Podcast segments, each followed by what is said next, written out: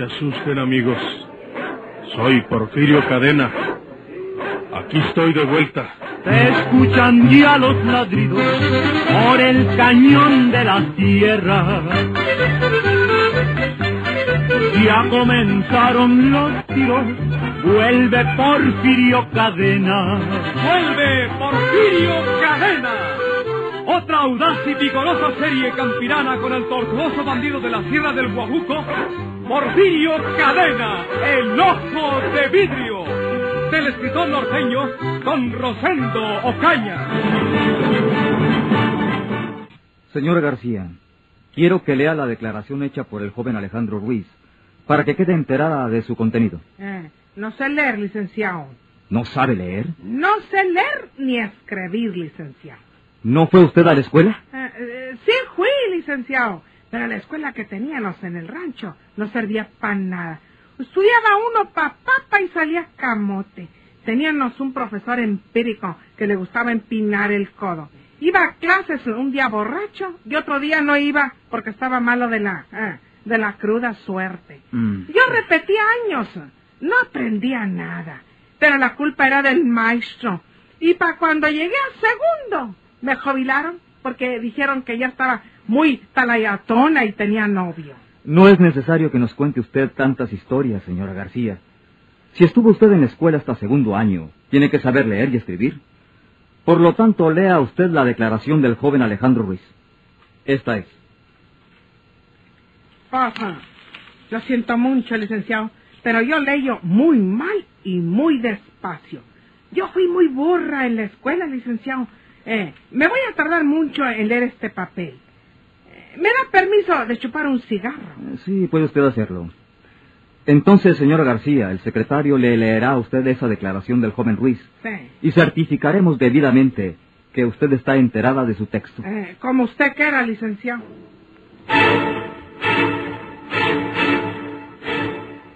Habiendo sido detenida María Eugenia García, en las oficinas del Servicio Secreto, el licenciado Méndez Pirrín le tomaba su declaración para consignarla al Ministerio Público. Claro que se trataba de una mujer rústica, pero con una inteligencia natural muy despierta. ¿Está usted enterada de la declaración del joven Alejandro Ruiz ante esta autoridad, señora García? Pasa. Estoy enterada y estoy aterrada, señor licenciado, del, de las ah, suposiciones eh, que se hace ese muchacho. Porque es verdad que yo les ayudé en ese asunto peliagudo y hasta puse una cantidad fuerte, que aunque se la haya quitado a Porfirio, pues ah, no por eso deja de ser mucho dinero. Porfirio Cadena, el ojo de vidrio.com. Pero lo que no es verdad es que yo haya matado a ese joven Cervantes. Lo va a negar, señora García. Lo niego porque no lo hice, licenciado. Se propone darnos trabajo negando lo que está probado en la investigación. ¿Eh? ¿Y y qué es lo que está probado, licenciado? Que usted mató al joven Armando Cervantes y que lo hizo para que se culpara de ello a Alejandro Ruiz, porque sabía que de ese modo le hacía mucho daño a Porfirio Cadena, ahora a su enemigo. Pues están equivocados sus investigadores, licenciado. Y antes de que se enrede con la calza, como decimos nosotros los del norte, le voy a decir cómo estuvieron las cosas. Hágame el favor, pero dígame la verdad, Sí, señor. porque si piensa que puede salvarse con mentiras, está en un craso error. Mire, licenciado, eh, los jóvenes Alejandro y Silvia me reconocieron y me hablaron de su apuro por las exigencias descaradas de Armando Cervantes. Bueno, yo los vi de tan acongojados que dije, yo le doy a ese mondao los veinte mil pesos para que los deje en paz. Y Ancina se los dije, ¿Con qué intención? con la intención de salvarlos. Yo también fui joven, licenciado, y aunque me mire usted vieja y fea y de ribete con esta charrasqueada en la cara, también estuve enamorada y fui novia de un hombre. Eh, por eso quise ayudar a los jóvenes Alejandro y Silvia. Yo entré en la casa de Armando Cervantes. Él me estaba guardando detrás de la puerta. Cuando entré, cerró con llave. Me apuntó con una pistola que le voy a decir cómo era. Era pavón blanco, chiquita, de maroma. Eh, me, ordenó que pusiera sobre una mesa las armas que trujera, y entonces saqué de la bolsa de mi abrigo la navaja que me había emprestado el joven Alejandro, y la puse donde él me decía. Y cuando saqué la navaja, se cayó al suelo el paño que también me había emprestado el mismo joven. metió su pistola en la bolsa del saco, o, o creyó que era suéter, y me dijo que le entregara el dinero. Usted no entregó ningún dinero. Usted me dijo que no lo hice. No mienta, señora García. Eh, usted estaba ahí para decirme que miento. Señora García, usted asesinó al joven Armando Cervantes, confiéselo. El licenciado, usted dice que yo no entregué ningún dinero porque usted o sus investigadores no hallaron ni quinto en poder del final. Eh, eh, ¿Y qué tal si después que yo le entregué el dinero y me salí de la casa, entró por una ventana o por la puerta del hondo, un pelao bandido y mató al joven Armando y se llevó el dinero, ¿eh? Señora García, ¿pretende usted tomarnos el pelo? Uy, ni lo permita Dios, señor licenciado. ¿Quién iba a enterarse de que ustedes le entregarían a Cervantes aquella noche, a esas horas, veinte mil pesos, si solo ustedes lo sabían? Porfirio Cadena, señor licenciado. ¿Pero por qué conducto lo iba a saber Porfirio, señora García? Ah, por el conducto de Gumaro Ruiz, que se intimó de Porfirio. Porque yo se lo platiqué a Gumaro para que supiera que yo ayudaba a su hijo adoptivo en aquel apuro. ¿Usted se lo contó a Gumero Ruiz? Sí, señor. Y Gumaro se lo contó a Porfirio, con toda seguridad. Y entre los dos dijeron, vamos a fregar a esta vieja desgraciada, con perdón de usted, para que le echen la culpa de un asesinato y la metan en presidio. Y entonces, ¿eh? luego que yo salí de la casa después de entregar el dinero, alguno de ellos se metió por alguna ventana o por detrás, ¿no? como se lo acabo de explicar, se le echó encima al joven Armando y lo mató con la navaja que estaba sobre la mesa. Esa es su coartada. La cortada la traigo en el cachete. Me refiero a las mentiras con que trata usted de despistar la investigación, señora. Nuestros agentes no encontraron huellas de algún extraño que hubiera penetrado en la casa de Armando por una ventana o por la puerta posterior. Las huellas se borran, señor licenciado. Máxime si el que las hace es Porfirio Cadena o alguno de sus discípulos. No acepto su versión, señora García. Pero puede usted repetirlas al declarar ante el agente del Ministerio Público.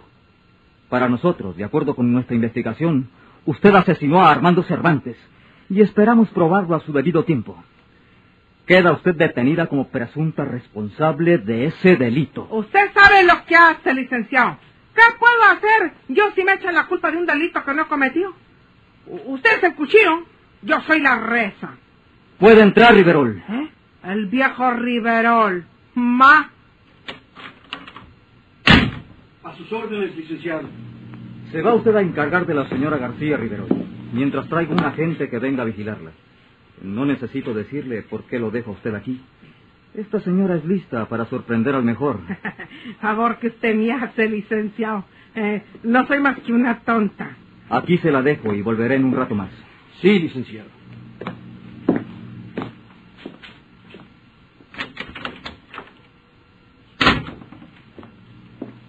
Somos viejos amigos, señor Riverol.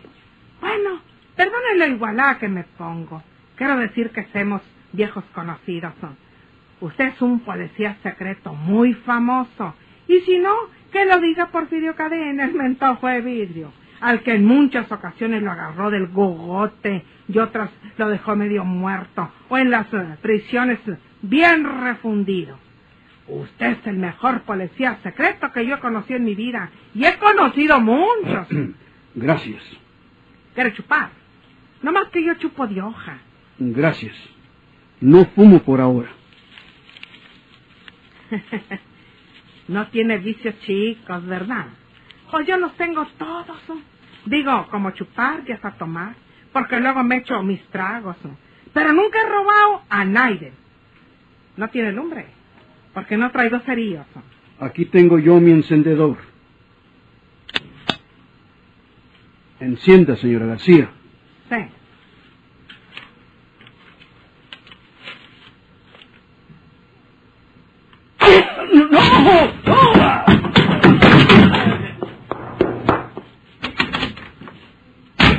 María Eugenia García empujó con todas sus fuerzas al viejo Riverol, que fue a estrellarse al otro extremo de la habitación.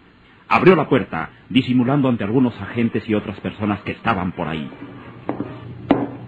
Aquellos agentes que esperaban fuera del despacho de su jefe no sabían aún los motivos de la detención de María Eugenia García y la vieron alejarse hacia la calle creyendo que la habían dejado en libertad. La astuta mujer ganó la salida sin que nadie se interpusiera en su camino. Cuando ya estuvo a salvo, entonces sí, armó carrera para alejarse de aquellos contornos, considerando que al reponerse Riverol daría la voz de alarma para que la persiguieran. Ya ahorita me andarán buscando. Pero la gracia será que me alcancen.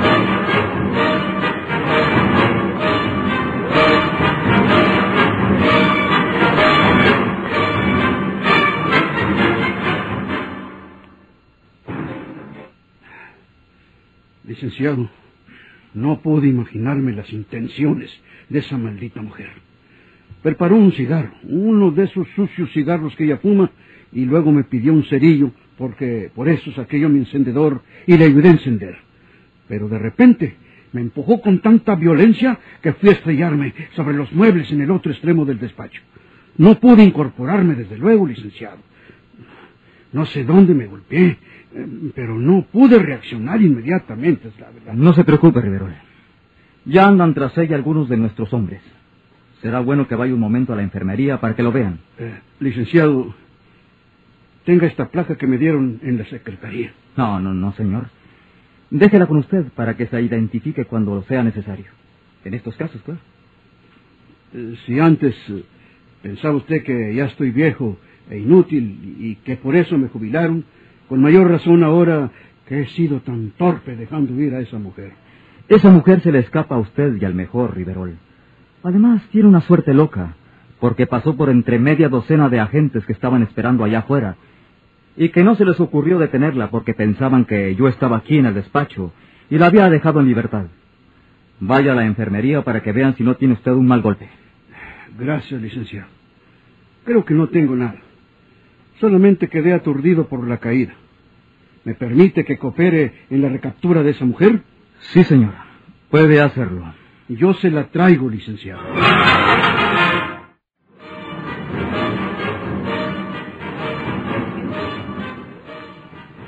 No quise salir junto con tu papá, hija, porque tenemos que hablar tú y yo. Estuve conversando con Alejandro. ¿Piensa lo mismo que él respecto al asesinato de Armando Cervantes? Sí, tío Héctor. Naturalmente, Alejandro y Silvia habían convenido en recurrir a Riverol para fortalecer la hipótesis de que Porfirio Cadena debe ser el responsable de la muerte de Armando Cervantes. La señora García no es de peligro, sobre todo si nosotros estamos con ella en esto. Luego que encierren a Porfirio, ella se marchará a su tierra, me lo ha dicho. En cambio, ese criminal es capaz de hacernos mucho daño y más a mí. Lo he leído en sus ojos cuando me miraron enfurecidos. Es capaz de matarme. ¿Y cómo podemos evitarlo? Como te estoy diciendo, el plan de la señora García es infalible si sabemos llevarlo a cabo. Si todos nos unimos, asegurando que Porfirio entró por una ventana y asesinó a Armando después que ella lo dejó, la policía acabará creyéndolo, lo detendrá, lo apresará, y si le dictan una larga sentencia, ya no tendremos por qué preocuparnos de su maldad y su venganza. ¿Y por qué quiere la señora García que las cosas resulten así? Porque también quiere librarse de la venganza de ese hombre. Dice que mientras viva la buscará hasta que pueda matarla. Y si ella lo mata, la pondrán en presidio por el resto de su vida. Y, y no quiere eso. ¿Comprende, Silvia? Sí, ahora sí he comprendido. Tu tío, el señor Riverol, puede ayudarnos mucho, querida Silvia. ¿Cómo? Eh, por ejemplo, si hablamos con él y le decimos que la señora García estaba temerosa de la presencia de Porfirio aquella noche y que puede haber entrado por una ventana y asesinado a Armando cuando ya estaba solo, si le aseguramos esa posibilidad, acabará por creernos. Se lo dirá licenciado Méndez Pirrín y éste detendrá a Porfirio. ¿Quién sabe si yo me descubra al hablar contigo, Héctor? En lugar de ayudarte, te estorbe, Alex. Será mejor que tú hables con él. Eh, ¿Yo solo? Tú solo. Yo le puedo decir que quieres hablar con él. Le diré que se trata de ese hombre. Y como le interesa todo lo que se relacione con Porfirio Cadena, su eterno enemigo, estoy segura que aceptará. Eh, De acuerdo. ¿Dónde quieres que se vean? En la placita donde a veces hablamos tú y yo. Dile que estaré mañana a las 10 de la mañana en una de las bancas que quedan para la calzada. Se lo diré. Espéralo allí. Así las cosas. Para cuando Riverol hablaba con su sobrina, ya Alejandro la había preparado convenientemente. Silvia estaba confusa. No veía muy claros los propósitos de su novio. En el fondo se sentía llena de temores extraños, imprecisos. Riverol solo veía una meta, perder al ojo de vidrio y ver nuevamente a su eterno enemigo tras los hierros de una prisión. Esa señora habló de la posibilidad de que Porfirio le siguiera esa noche y le hiciera daño. Sí, tío Héctor. ¿Qué dijo?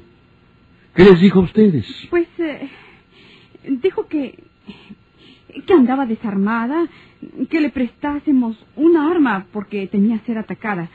Primero dijo que por Armando, pero cuando le dijimos que no era de peligro, que lo que quería era el dinero para cubrirse, eh, entonces eh, nos confesó que se lo había contado todo al padre adoptivo de Alex y que éste, con seguridad, se lo decía a Porfirio y que bien podían atacarla al estar dentro de la casa. Eso fue lo que dijo. Eh, yo he visto el expediente en el que ustedes declararon que esa señora se tardó mucho en salir, pero no dicen que hayan escuchado ruido o rumor alguno. ¿No escucharon nada? Mientras eh, ella estaba dentro, Sí. pues eh, sí. Creo que sí.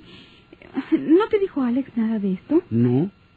Pero ahora recuerdo que tampoco se lo pregunté. Pues eh, mientras esperábamos en la oscuridad, impacientes porque ella tardaba demasiado y solo había entrado a darle el dinero y hacerle algunas advertencias, nos pareció escuchar, sí, algún ruido como, como de un mueble que se arrastra o algo por el estilo. Recuerdo que le dije a Alex, ¿oíste eso, Alex? Pero no le dimos mucha importancia entonces. ¿Quién sabe si él lo recuerde? Es decir, estoy segura que lo recordará si se lo preguntas. Ah, está bien, hija. Me marcho. ¿Qué piensas hacer, tío? Hablaré con el licenciado Méndez Pirri. Creo que ustedes han dado en el clavo y que Porfirio hizo esa noche una de las suyas, despistando por completo a la policía. Pero esta vez tendré de nuevo la satisfacción de mandarlo a las Islas Marías.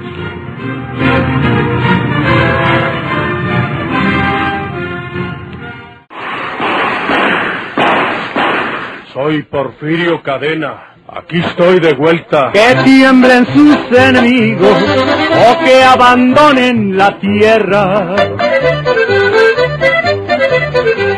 Ya comenzaron los tiros, vuelve Porfirio Cadena. ¡Vuelve Porfirio Cadena! Por esta estación y a la misma hora, sigan escuchando los emocionantes capítulos de esta nueva serie campirana del borrascoso bandido de la Sierra del Guajuco, Porfirio Cadena, el ojo de vidrio. Muchas gracias por su atención.